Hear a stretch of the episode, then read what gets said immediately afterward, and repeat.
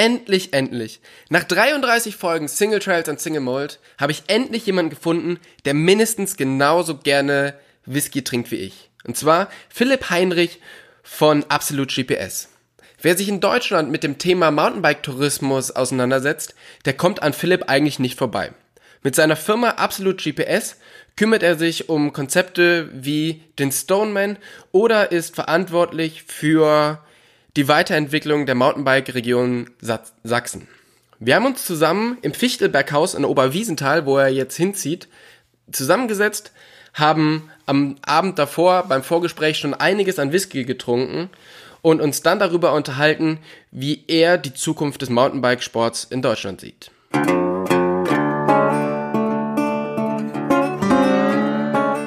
Single Trails und Single Mode, euer Podcast für Lach- und Sachgeschichten rund um die Bikeszene mit Tobi und Jasper. Philipp, Stoneman, Tourismuskongress, absolut GPS und Sachsen-Tourismus. Du machst irgendwie so ganz viel ums Thema Sport, ums Thema Mountainbiken. Wie bist du eigentlich überhaupt zum, zum Sportmachen gekommen oder zum, dazu, dich dafür so zu interessieren? Ja, von den Eltern dahin getrieben, äh, gegen meinen Willen. ich war früher ne, in Oberwiesenthal, wächste auf und äh, so im Alter von sieben, acht Jahren gibt es irgendwie 15 Vereine, die sich um dich reißen. Äh, die Rennrodler wollen, dass du äh, Olympiasieger im Rennrodeln wirst, die Skilangläufer wollen dich auf die Loipe äh, prügeln, die Skispringer äh, schauen dich an und sagen, Gott, der wiegt zwar fünf Kilo zu viel als Kerl, aber vielleicht bekommen wir den als Skispringer noch hingebogen und so landest du zwangsläufig, wenn du am Fichtelberg aufwächst, im Sport. Und ich war dann Skirennläufer und ich sag mal so in meiner Altersklasse ähm, äh, hier regional recht erfolgreich.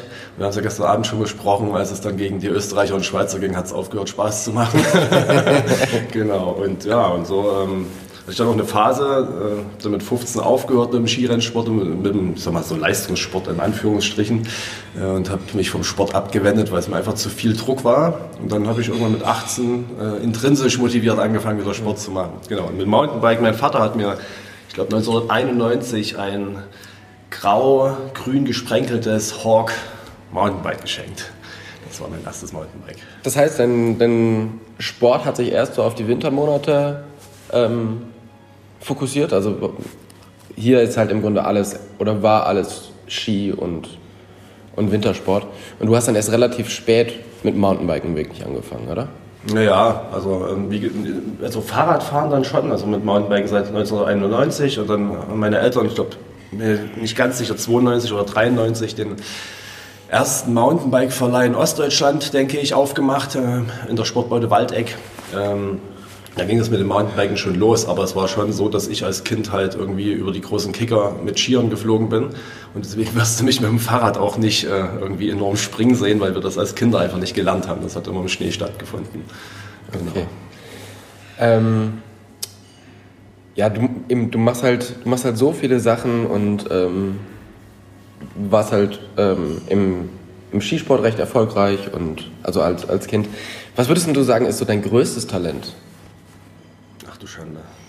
Ich liebe diese Frage. Ja, aber das ist eigentlich einfach zu beantworten. Äh, ich kann, glaube ich, ganz gut netzwerken und ich lebe vom Wissen anderer. ja. Genau, man, man, muss selber nichts wissen, man muss nur wissen, wen man ansprechen muss. Richtig, richtig. Ja, so, das ist auch immer mein Konzept. Aha. Und dann habt ihr irgendwann angefangen, ähm, Absolut GPS, eure Firma zu gründen, die jetzt in Leipzig sitzt, die du zusammen mit dem Tillmann und mit dem, mit dem Philipp machst. Was macht ihr dort? Also was, äh, ja. Naja, ähm, also entstanden ist das Ganze, wir haben hier angefangen 2003 ein äh, GPS-Touren zu vermessen und haben dafür einen Vermessungsstandard entwickelt, also Wegekategorien klassifiziert und, und Gefahrenstellen markiert und ähnliches. Hier ist hier ähm, in, in Oberwiesenthal in okay. der Umgebung ähm, mit Marcel zusammen vom, vom Prius und Krisch und Marcels Onkel war Programmierer und dann haben wir, ich glaube 2004 oder so, ein, ein GPS-Turmportal hier schon auf die Beine gestellt, weil wir gesagt haben, also wir hatten ja immer eine starke Wintersaison touristisch und im Sommer war wenig los. Und wir haben gesagt, okay, das können wir über das Thema Mountainbiken halt beleben und hatten damals unter dem Label Mistreated, also im Grunde abseits, also die Straßen verpassen, abseits der mhm. Straße fahren, haben wir ein, ein, ein Turnportal online äh, entwickelt. Und ich habe dann 2007 mich selbstständig gemacht, nachdem ich mein Sportstudium hingeschmissen hatte und äh, habe quasi als Dienstleister für Tourismusdestinationen GPS-Touren äh, und Routennetze erarbeitet und ähm, mit dem, ja, unter dem Namen Absolut GPS eben begonnen zu arbeiten und habe dann Tillmann kennengelernt und Phil und wir haben dann zusammen die Firma in Leipzig gegründet. Genau, und sind dort jetzt im Klasse, haben wir uns äh, zur klassischen Tourismusberatungsagentur äh, mit Fokus auf Radfahren und dort speziell eben Mountainbiken entwickelt. Und eins eurer größten Projekte, was wahrscheinlich die meisten Leute kennen, ist halt der Stoneman. Den gibt es jetzt in drei Ländern. Vier. In vier Ländern sogar. Genau. Also das Ursprungsland Dolomiten, also Italien. Dolomiten hat der, der Roland Schauder erfunden. Geniales Konzept, so einfach äh, es ist, äh, so toll ist es eben. Wie, kannst du es kurz erklären, was das ähm, Stoneman-Konzept ist? Ja, also Stoneman ist immer ein, ein Rundkurs, eine Mountainbike-Strecke als Rundkurs angelegt, der entlang der ich sag mal, landschaftlichen, äh, kulturellen und Trail-Highlights in der Region führt und ähm, vom Umfang her so konzipiert ist, wir sagen immer, dass der Besttrainierte aus der Region das Ding in 10 bis 11 Stunden fahren kann, aber dann muss es wirklich eine Konditionssau sein. Und ähm, ansonsten fährt man eben den Stoneman wahlweise in ein, zwei oder drei Tagen. Und das Schöne ist, dass die Strecke die gesamte Saison über geöffnet ist. Man kann sich also den Termin aussuchen, an dem man das Ganze erleben möchte. Und das ist ein großartiges ähm, ja, Erlebnis, Naturerlebnis ähm, die Servicekette mit den Logiepartnern entlang der Strecken funktioniert super. Äh, die sind bestens auf Biker eingestellt, haben Gepäcktransfers im Angebot und ähnliches. Das heißt, ich, ich möchte jetzt eine Tour fahren und ähm, ja, gehe dann auf eure Seite, auf die Storeman-Seite und schreibe mich dort ein. Und was habe ich davon? Weil die Tour gibt es ja im Grunde, die besteht ja.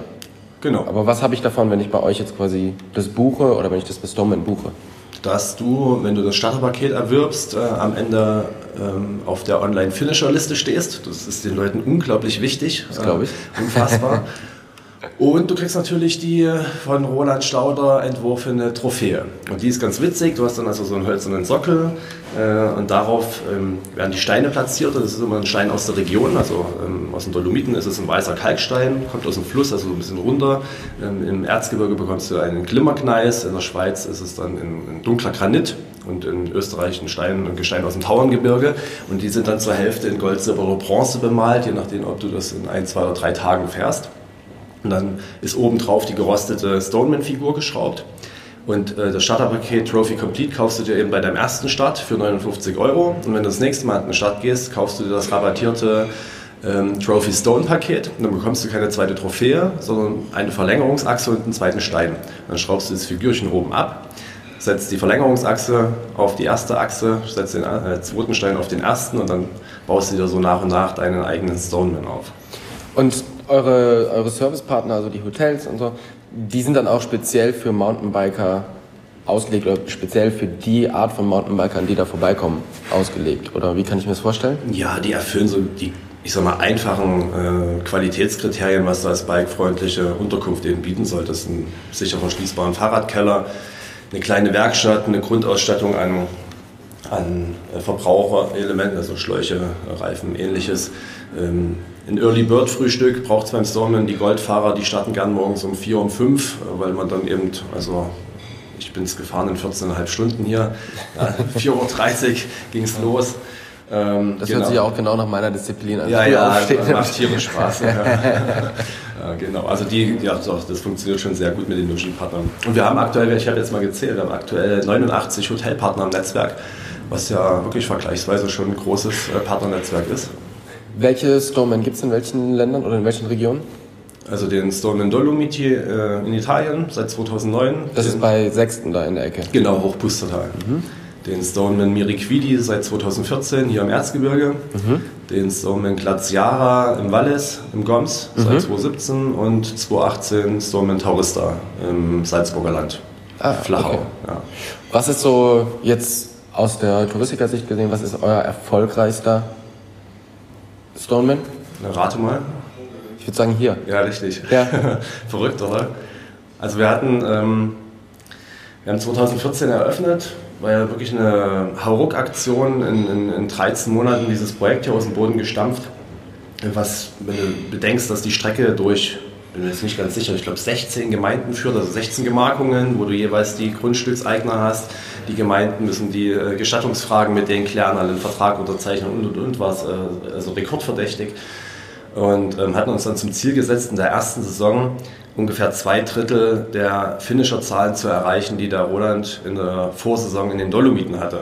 Und dann hatten, waren wir so bei 800 Finishern gewesen und wir hatten in der ersten Saison 1114 Finisher. Und da waren schon alle mächtig stolz auf sich.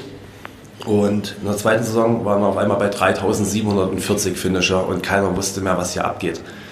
Und das ist völlig verrückt. Ähm, die Strecke, also die Strecke hat mein Papa angefangen zu planen und ich habe ihm dann irgendwann über die äh, Schulter geschaut und gesagt, Papa, komm, lass mich mal machen, kenne mich eh besser aus, gerade im tschechischen Teil so. Und ähm, da mussten wir ja doch dann auch einige Abstriche machen, ähm, was die Strecke angeht. Also waren ein paar Trails einfach nicht genehmigungsfähig waren und mir ging auf gut Deutsch gesagt vor der Eröffnung ordentlich die Düse, wenn die ersten Alpenländler hierher kommen und das fahren, dass die mega enttäuscht sind und so. Und es ist genau äh, andersrum. Ja. Also das, das Gros der Fahrer ist völlig begeistert. Und da macht das Konzept des Stoneman, also das, das, das, das Stanzen an den Checkpoints, am Ende die Trophäe in der Hand halten und so, macht so viel wett von dem, was vielleicht äh, an Defiziten an der Strecke äh, besteht. Ist ja auch im Grunde das, äh, dieses Gesamterlebnis, was das halt ausmacht, oder? Wir sitzen ja jetzt auch gerade hier beim Frühstück im Fichtelberghaus und das ist ja eine so ich sag mal so, der Königsanstiege hier hoch. Ja, der Königsanstieg ist gegenüber am Kinowetz, am Kalberg okay. mit 600 Höhenmetern. Ähm, den bist du noch nicht gefahren, ne? ich bin nur mal hier hochgefahren. Ja, ja, hat auch gereicht, ja. Und das ist ja quasi der Bruderberg, sagt man, der Fichtelberg und der Kinowetz. Ähm, genau. genau. Und da das ein Rundkurs ist, können die Leute ja überall irgendwo einsteigen. Wisst ihr, wo die meisten Leute einsteigen? Ja. Ist es auch hier? Das ist touristisch gesehen das Charmante an diesem äh, Konzept oder auch Projekt. Es ist ja äh, total messbar für einen Touristiker. Ähm, dadurch, dass die Leute sich also irgendwo einchecken, um ihr Starterpaket abzuholen und wir Namen erfassen und auch irgendwie eine, eine, äh, zwei, drei weitere Daten, um sie eindeutig identifizieren zu können für die Finisherliste, ähm, wissen wir natürlich auch ganz genau, wer bewegt sich äh, in welcher Zeit von A, B nach C. Und ja, also da, da ich glaube, die meisten Starts finden ähm, am Trace an der Rabenberg statt und äh, am Berggasthof auf dem Scheibenberg, weil die einfach der, der liegt halt, äh, was die Straßenanbindung zur Autobahn angeht, am günstigsten. Ja. Genau, hier muss man halt eine, eine ganze Ecke reinfahren, bis man hier ist. Genau. Ja. Ähm, was muss ich mitbringen, um den Stoneman zu fahren? Ja, zuallererst mal gute Laune. ähm, ja, also das ist ja das Tolle. Ich kann es mir doch wirklich auf Gold äh, ziemlich hart geben, äh, konditionell betrachtet. Also, da habe ich so das Gefühl, das ist hier ein großes Ding, oder? Weil mit jedem, wo, mit dem du redest, ist so, ja, wir sind das Ding hier auf Gold gefahren oder wir, wir planen das jetzt auf Silber. Also das ist schon so ein bisschen so ein Battle hier in Oberwiesenthal, oder? Ja, nicht nur in Oberwiesenthal. Also du kannst in Sachsen, glaube ich, nicht mehr am Starterfeld bei irgendeinem Rennen stehen und bist noch nicht Stoneman gefinisht. Wenn das so ist, dann darfst du dich hinten einreihen. Okay. Ähm, ja, das ist ja das macht ja auf Gold ähm, auch unheimlich Spaß. Ja? Ich, also ich bin mit meinem besten Freund Alex auf Gold das erste Mal gefahren und sitzt da halt 14,5 Stunden mit deinem besten Freund auf dem Bike, fährst durch eine wunderschöne Landschaft, ähm, hast dort so auf den Berggipfeln bei uns halt überall auch einen Gasthof, kannst dort irgendwie äh, was essen und trinken und hast halt eine gute Zeit. Ähm, und auf der anderen Seite, fährt halt auf Bronze, ähm, haben wir äh, tolle Sachen. Wir haben hier Hochzeitsreisen gehabt, also ein älteres, also die, die waren nicht mehr ganz jung, die geheiratet haben. Wir haben so ein Dreiergespann, Großvater, Vater und Sohn, Enkelsohn. Äh, oder halt die äh, lustige biertrinkende Männergruppe, die dann ab 15 Uhr irgendwo am Berggasthof sitzt und halt das Bierchen äh, zu sich nimmt. Ja. Das seid ihr dann, oder? Das sind wir auch. okay. Und konditionell ist es natürlich kann ich mir das so einteilen, je nachdem, ob ich Gold, Bronze oder Silber fahre. Und wie ist es technisch? Ja, also das unterscheidet sich von Strecke zu Strecke und das ist auch Ansatz des Konzepts und Wunsch von, von Roland Schauder, äh, dass jeder Stoneman so einen ganz eigenen Charakter entwickelt. Und der einfachste Stoneman ist äh, technisch betrachtet ganz klar der hier im Erzgebirge. Und das macht sicherlich auch den Erfolg aus. Der ist halt einfach der, der, der breiteren Masse zugänglich. Ja? Und du hast eine, so eine tolle Erlebnisinszenierung, ein schönes Naturerlebnis, guten Service und dann eben die Zugänglichkeit. Autsch. Ja, dann wird äh, Frühstücks. Geklappert. Ja. Ähm, genau, also hier fährst du ja, ähm, die Strecke hat 80% Trailanteil und ähm, der, der, Andreas Albrecht, der Erfinder der Albrecht-Route hat es mal schön beschrieben, ähm, Single Trails in homöopathischen Dosen, aber schön eine abwechslungsreiche, schöne äh, Strecke und beim Somen Glaciara in der Schweiz fährst du halt S2, teilweise wahrscheinlich sogar S3 Trails und da möchtest du schon richtig gut biken können.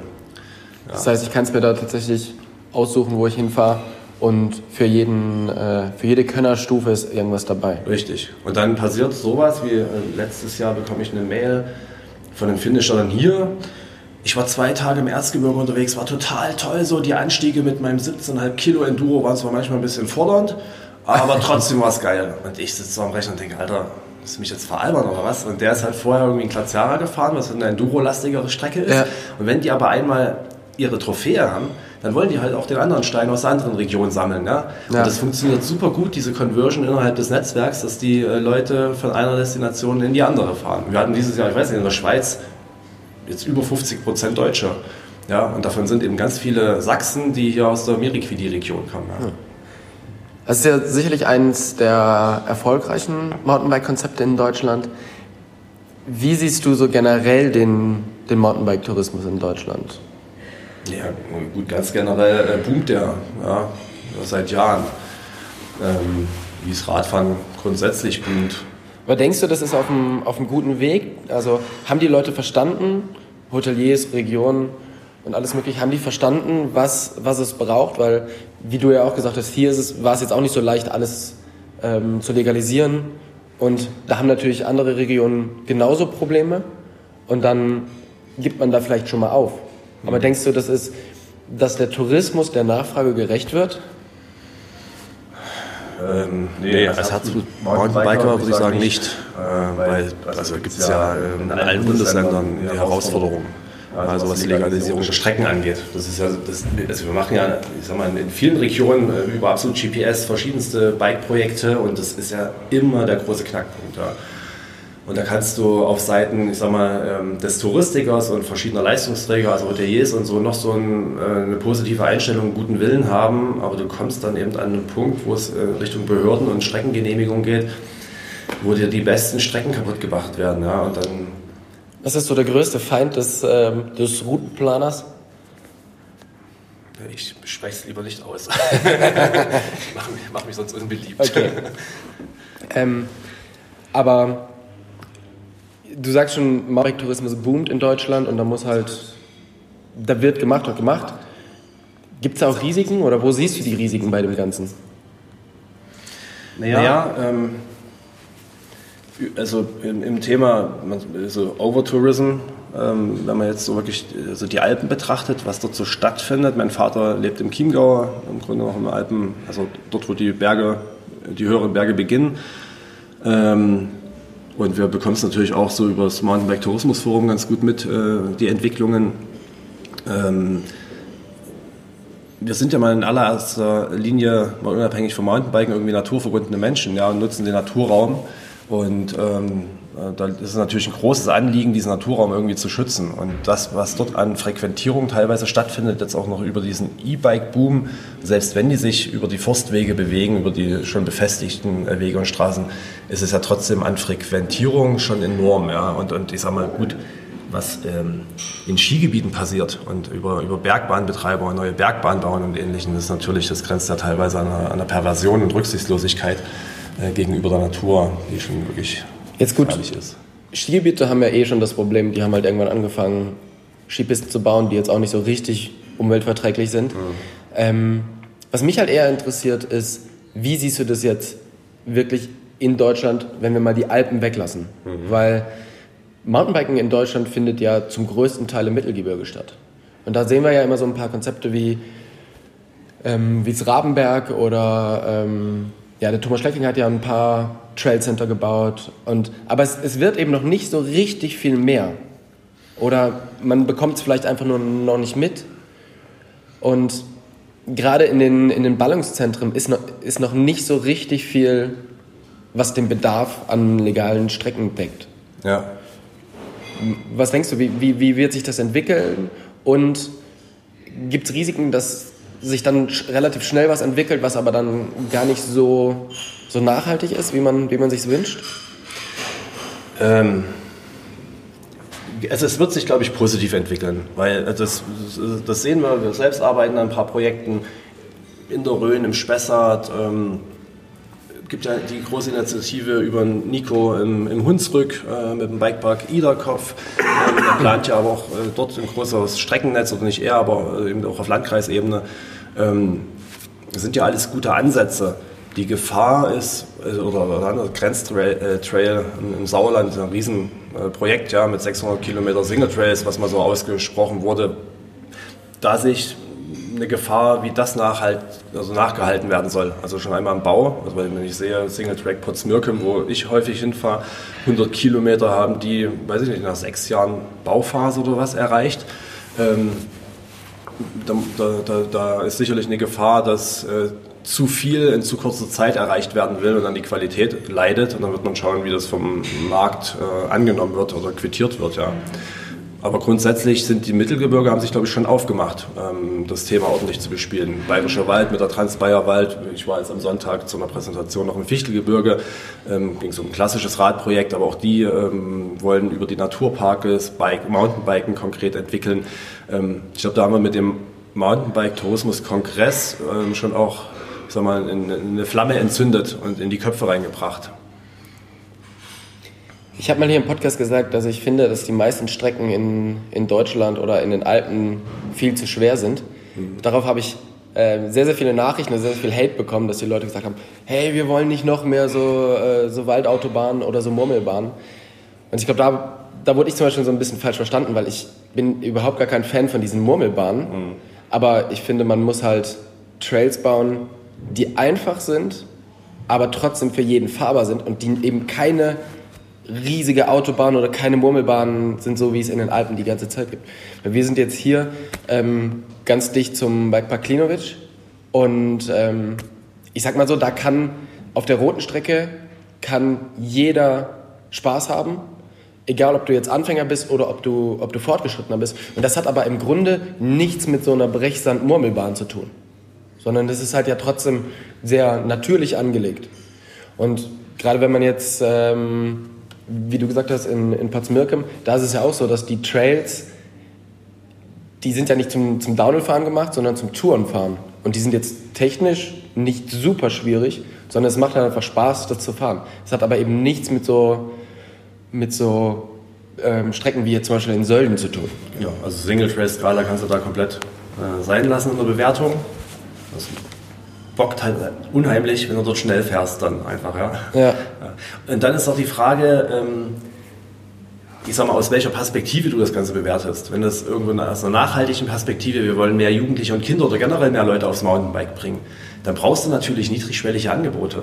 Und wenn du dann über, eine gewisse, über ein gewisses Volumen redest, ähm, na dann bist du im, in, der, in der nachhaltigen Betreibung von einem naturnahen Trail, kommst du natürlich auch in Schwierigkeiten. Ja, also dann ist natürlich irgendwas, was ähm, sag mal, manuell gebaut wurde und, und ordentlich verdichteter Boden ist auf den, dem halben Meter breiter oder was, das hält dann halt auch irgendwie ähm, 1000 Fahrten pro Tag stand. Aber ein Naturtrail sieht ja aus wie Sau, wenn nur 1000 Biker drüber hacken an einem Tag. Ne? Wobei es ja da auch mal so ein bisschen darauf ankommt, wie der gebaut ist. Wenn ich jetzt, ähm, wenn ich den schlau baue, so dass ich im Grunde nicht bremsen muss, wie es ja auch oft hier äh, in Klimovic ist. Mhm dementsprechend muss ich ja dann auch weniger pflegen. Also da geht es ja quasi schon um den Bau, dass dort Leute sind, die wirklich Ahnung haben. Und wie siehst du das? Bauen in den Mittelgebirgen Leute, die wissen, wie es geht? Oder ist es eher so, dass das Gartenlandschaftsunternehmen, was jetzt einfach die Ausschreibung gewonnen hat? Da frage ich mich, wo wird denn im Mittelgebirge gebaut? Also aktuell, ich, äh, Jan Zander baut im Harz ja selber mit Buddies, aber ich, Jan wird schon wissen, was er tut. Er also, weiß auf alle Fälle, was geht. Ja. So, und ähm, ich sag mal, Winterberg wird halt weitergebaut. Da war es ja zum Beispiel am Anfang, glaube ich, das Problem. Ja? Da hat es jemand, äh, ich glaube, Thomas Schlecking hat es mit irgendwie geplant und ähm, dann hat es aber ein, ein Gartenlandschaftsarchitekt umgesetzt und es war am Anfang irgendwie sehr, sehr schwer fahrbar. Mhm. Und in Brilon, quasi 20 Kilometer weiter, hat das gleich Thomas mit seinen Leuten gebaut und das hat halt sehr gut funktioniert. Ja. Also so ein bisschen was entsteht ja schon, aber ich habe eben Angst davor, dass dann diese Masse an, ähm, eben wenn jetzt alle Leute drauf aufspringen, so wie sie jetzt auf den, auf den Pumptrack-Zug aufspringen, Mhm.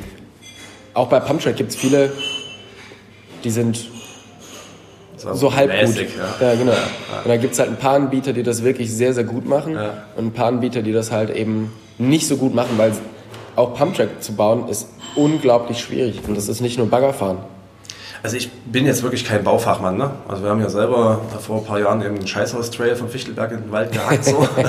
Und der heißt, äh, hat diesen wundervollen Namen bekommen, weil der eben ungefähr einen Meter hinterm äh, Wald, äh, vom Förster vorbeihackst. So. Aber ansonsten äh, kann ich mir jetzt nicht auf die Fahnen schreiben, dass ich vom Bau jetzt unglaublich viel Ahnung hätte. Ähm, was wir also es war ja die Initiative, weswegen wir das Mountainbike Tourismus Forum gegründet haben, weil Norman, Norman Bielich, ähm, Tillmann und ich saßen, ich glaube 2013 auf der Eurobike und ähm, jeder hatte schon so seine Erfahrung irgendwie äh, bei sich vor der Haustür zu vers äh, oder versucht zu haben, ein Mountainbike-Projekt zu initiieren. Wir wollen hier was machen, also wir aus der Kernszene. Ja. Und dann gehst du halt zum Touristiker. Der Touristiker hat ja üblicherweise den Zugang zur Bürokratie und zu Fördermitteln. Der hat aber null Ahnung von Mountainbiken. Ja. Und eine völlig falsche Vorstellung von dem, was dort äh, passieren kann und wie sich das entwickeln kann. Ähm, und weil wir uns alle schon selber verrannt hatten und ringsrum blicken konnten, wie sich andere auch verrennen, haben wir gesagt, wir brauchen irgendwie eine Plattform, die dazu beiträgt, dass hier ein Know-how-Transfer in die Tourismusbranche stattfindet. Also zu den Leuten, zu den Entscheidern in den einzelnen Destinationen. Und deswegen haben wir das Mountainbike Tourismus Forum gegründet. Und da hast du, also veranstalten wir ja einmal im Jahr einen zweitägigen Kongress oder sogar einen dreitägigen Kongress mit so einem vorgeschalteten Tag mit einer Exkursion und abends einem Leuchtfeuer, wo die Inhalte der äh, vorherigen Kongresse ähm, zusammengefasst äh, werden. Und ähm, da habe ich schon den Eindruck, dass das für, ich sag mal, so ein bisschen Erleuchtung in den Köpfen ähm, derer sorgt, die eben im Büro im Chefsessel sitzen äh, in der Tourismusdestination und äh, das ist wirklich also ziemlich erfolgreich, was wir da gemacht haben.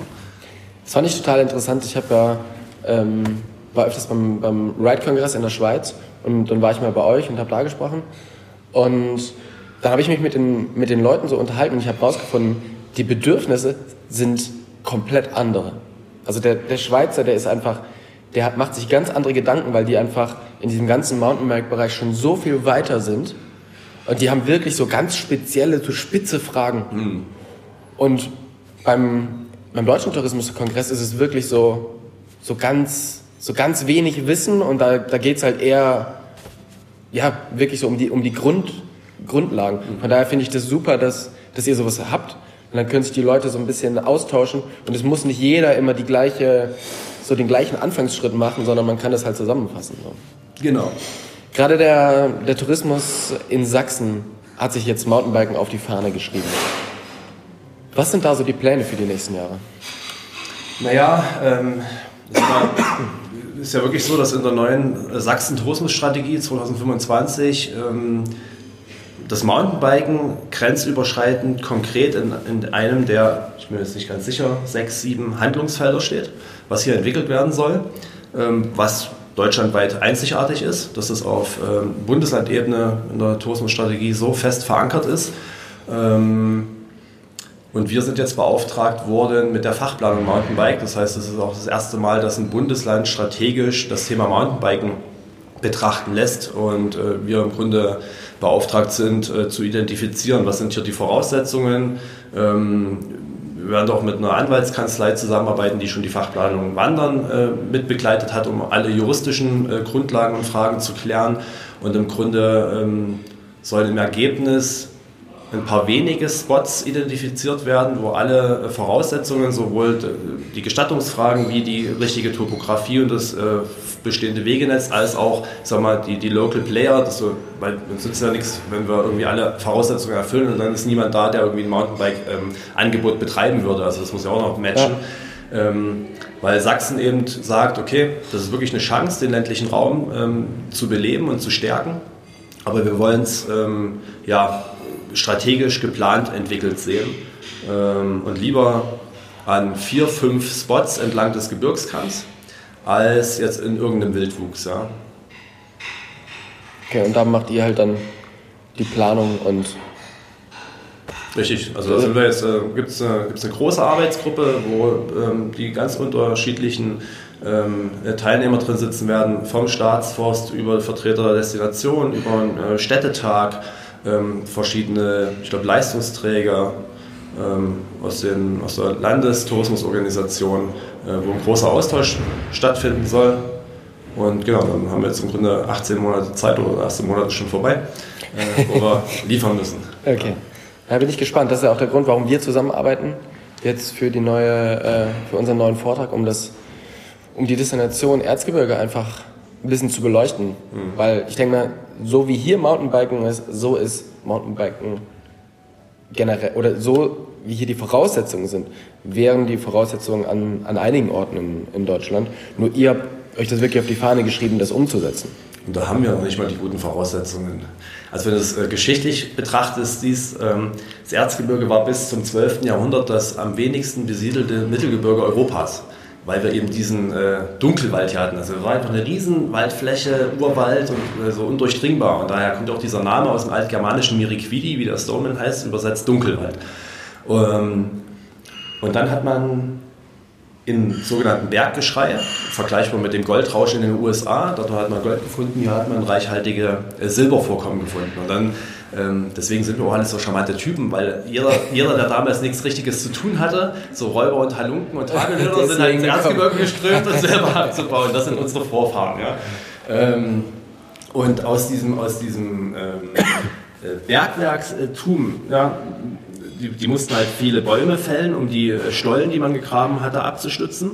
Irgendwann waren die ähm, Silbervorkommen versiegt, sind die Männer weiter in die Forstwirtschaft gegangen. Deswegen haben wir ein riesen Wegenetz an Forststraßen, aber wenig Trails. Mhm. Also von daher sind die Voraussetzungen mal gar nicht so toll. Sicherlich landschaftlich schön und von der Mittelgebirgstopografie gut, aber der Trailanteil könnte durchaus höher sein. Aber den kann man ja, den könnte man ja bauen. Genau. Genau. Jetzt kommt jemand zu dir und sagt, pass auf, du bekommst alles Budget, was du willst und du bekommst alle Genehmigungen, die du willst. Mhm. Setz einfach dein Traumprojekt um. Was wäre das? Was würdest du machen? Oh. Ich würde mal als allererstes hier am Fichtelberg ja, einen sehr familienfreundlichen Bikepark bauen. Also mit den Aufstiegshilfen, ich meine, hier haben wir die älteste und damit erste Seitenschwebebahn Deutschlands, die auf dem Berg fährt. Wir haben einen Vierer-Sessellift. Ähm, und haben wir ja Top-Voraussetzungen infrastrukturell. Ja, und äh, wir haben es im Grunde hier ja schon ein Stück weit verschlafen, was am Fichtelberg zu entwickeln. Ähm, dann würde ich hier also erstmal als Lokalpatriot einen familienfreundlichen, schönen Bikepark bauen. Äh, und dann würde ich, glaube ich, schauen, dass man neben Trail Center Rabenberg in Sachsen noch zwei weitere Trail Center hat. Ähm, und dann, glaube ich, ist die Idee vom Mountainbike Belt äh, noch eine tolle, ich weiß nicht, ob du das kennst. Ähm, wir haben ja mal ich bin mal von München, von einem Termin mit Tillmann äh, zurückgefahren nach Leipzig und dann habe ich Tillmann so erzählt, ich sagte, hier rechts gibt es irgendwie Bayerischer Wald, ähm, Geistkopf Bikepark, gleich dahinter Spitzsack Bikepark. Und dann waren wir irgendwie hier in Nürnberg, ähm, komme ich nicht auf den Namen, aber heißt bei Nürnberg der Bikepark, ne? Ja. Und dann haben wir einen Ochsenkopf und dann haben wir, wissen wir, am Kornberg machen wir gerade ein Projekt. Und Fichtelgebirge wissen wir, dass sich entwickelt. Thüringer Wald ähm, gibt es einen Oberhof, den Bikepark und Taberts und Steinach und und es, ich bin dann einfach äh, nachts an den Rechner und habe mal die ganzen Spots eingezeichnet, auch die tschechischen, bis äh, die, die tschechisch-polnische Grenze runter. Und es hat sich im Grunde vom Bayerischen Wald über Fichtelgebirge, Vogtland, Sachsen, äh, entlang der polnisch-tschechischen Grenze ja so ein, so, ein, so ein Raum ergeben, wo ich glaube damals 26 Bike-Angebote schon existierten. Und was so ähnlich wie ein Gürtel aussah. Und dann haben wir einfach den Namen dem ganzen Mountainbike Belt äh, gegeben. Und äh, das kursiert ja seit drei Jahren in den Köpfen, also sowohl bei den Fichtelgebirglern und, äh, als auch bei uns. Und wir glauben, dass wir die Region, also großflächig, ähm, unter die Top 5 Mountainbike-Destinationen weltweit entwickeln könnten. Weil die Story ist eine ganz einfache. Sagt dem Ami oder Russen oder Norweger, komm zwei Wochen nach Zentraleuropa, mach geilen Mountainbike-Urlaub und dabei trinkst du noch bayerisches Bier, sächsisches Bier, tschechisches Bier und polnisches Bier. Dann ist der dabei. So, und dann sieht er auch noch Nürnberg, Dresden, Krakau und Prag. Genau, da ist er dabei. So, jetzt ziehst du nächstes Jahr von Leipzig, wo eure Agentur ist, zurück nach Oberwiesenthal, wo du aufgewachsen bist. Und machst dort eine Kneipe auf. ja, ich mach's ja nicht auf, die gibt's ja schon. Ja. Die gibt's schon, aber ähm, wieso? Weil meine Kinder am Berg groß werden sollen. und mir es in Leipzig zu stressig wird. Ja. Und dann deshalb versuchst du auch hier sehr viel zu entwickeln an, an Bike-Tourismus, damit du hier nach der, vor oder nach der Schicht nochmal Radfahren kannst. Das könnte ich auch ohne Bike-Tourismus. Als Local kennt man ja die, die Spots so. Nee, ich habe jetzt natürlich nicht einen Bike-Tourismus entwickelt mit dem Wissen oder in der, in der Annahme, ich, ich gehe dann mal wieder zurück. Das war jetzt, äh, da, arbeiten wir schon länger an der Entwicklung, äh, als die Entscheidung gefallen ist, dass wir als Familie wieder äh, zurück nach Oberwiesenthal gehen wollen. Aber ja, das ist ja, ne, ich, ich bin als Zwölfjähriger mit dem Schubkran an der Sommerrodelbahn entlang gelaufen und habe die Kurven mit aufgefüllt und habe äh, die Bänke gehobelt, auf ähm, äh, denen die Gäste heute noch Platz nehmen, im, im Waldeck hinten oder im Priot. Und das ist einfach, also die, die Entscheidung, äh, die prosperierende Stadt, äh, die ja Leipzig ist, zu verlassen, fällt natürlich ein Stück weit leichter, wenn man eine wirtschaftliche Perspektive äh, im ländlichen Raum hat. Und die hatte ich eben über das elterliche Geschäft, was ich dann übernehmen möchte. So, jetzt machst du aber nicht irgendwie nur eine Kneipe irgendwo im, im Keller von einem Haus auf, sondern du übernimmst das Priot. Mhm. Und das ist so ein bisschen so ein geschichtsträchtiger Ort. Was hat es mit der Hütte auf sich? Ähm, naja gut, die, die Hütte selbst, die gibt es ja noch nicht so lange, jetzt genau, ähm, die wird jetzt 20 ähm, benannt. Also wir haben dann überlegt, ne, ist ja die, die Hütte steht direkt an unserer Sommerrodelbahn. Wie nennen wir das Ding so? Es war klar, wir wollten dort irgendwie eine urige Holzblockhütte als, als, als kleine Bar äh, eröffnen und dann so Sommerrodelbaude und das war alles irgendwie arschlangweilig und dann kam äh, unser Kumpel Wolfgang, also von meinem Vater, ein guter Freund aus, aus Erfurt und meinte, Mensch, nennt das doch Prio 12. Das Priot 11 ist äh, das Basislager am Fuße des Elbros im Kaukasus und mein Vater war ja früher Bergsteiger viel im Kaukasus, wo er meine Mutter kennengelernt hat. Ähm, hat dann auch so Dokumentarfilme gedreht über das Bergsteigen. Und das Priot 11 ist 1996 abgebrannt. Und dann war es einfach klar, es war sofort klar, okay, ähm, das Prio 12 in Gedenken an das Prio 11, was meinem Vater ähm, eben häufig Schutz geboten hatte, bauen wir als Schutzhütte am Fuße des Fichtelbergs auf. Und jetzt hast du, wenn du reinkommst, hast du so einen U-förmigen kleinen Tresen und sechs Tische, ist ja alles relativ klein und überschaubar, aber ähm, sehr ja, gemütlich und äh, die sechs Tische sind benannt nach den äh, schönsten Berggipfeln, die mein Vater bestiegen hat. Und dann hast du an der Wand eben immer noch so die Fotostories und Bergsteiger-Utensilien dazu. Ähm, und dann ist es also urige Bar und auch so ein Stück weit äh, Bergsteigermuseum und Story, Hintergrundstory zu meinem Vater. Und wir wollen es natürlich auch ein Stück weit äh, zum Hotspot für die Stoneman-Fahrer entwickeln. Das heißt, deine Verbundenheit zur Natur oder den Drang nach draußen zu gehen, an den Berg zu gehen, das kommt schon von, der, von deinem Vater her oder von deinen, von deinen Eltern her? Ja, ja. Ja. Mein Vater war da schon verrückter Hund. So. Ich habe ja gestern Abend erzählt, so Erstbefahrung vom Elbrus, äh, so mit DDR-Skiern und Plastikbindungen. Und, also die, haben da, die waren da schon echt äh, äh, für die Verhältnisse unvorstellbar. Also was die sich so getraut haben, ja, bin ich meilenweit von entfernt und ein Stück weit vernünftiger. Aber klar, da wurden uns als Kinder schon tolle Sachen vorgelebt. Ja. Zum Schluss habe ich noch drei Fragen oder drei Sätze, die du bitte vervollständigst. Mein größter Erfolg ist. Äh, das, das Warehouse voller Whisky als Erbe für meine Kinder zu hinterlassen. das bewegt mich. Äh, das ganze Thema äh, Klimapolitik aktuell. Ja. Und der beste Trail oder das beste Trail-Erlebnis? Zypern.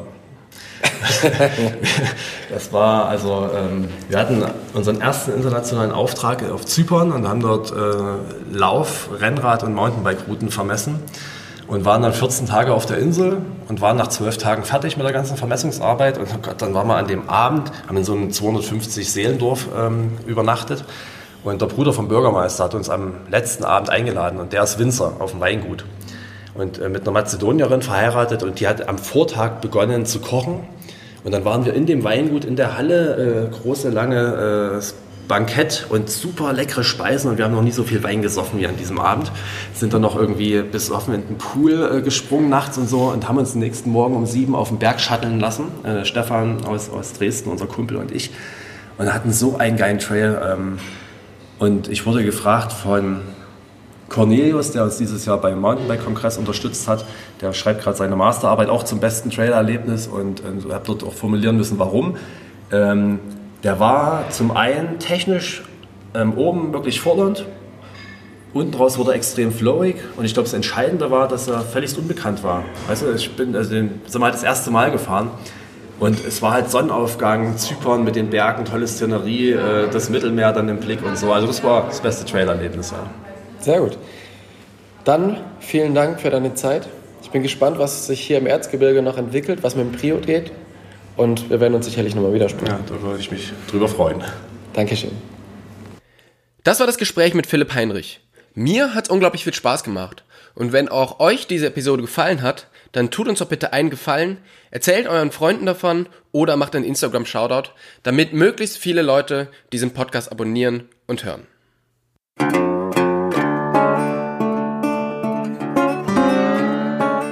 Single Trails und Single Mode, euer Podcast für Lach- und Sachgeschichten rund um die Bikeszene mit Tobi und Jasper.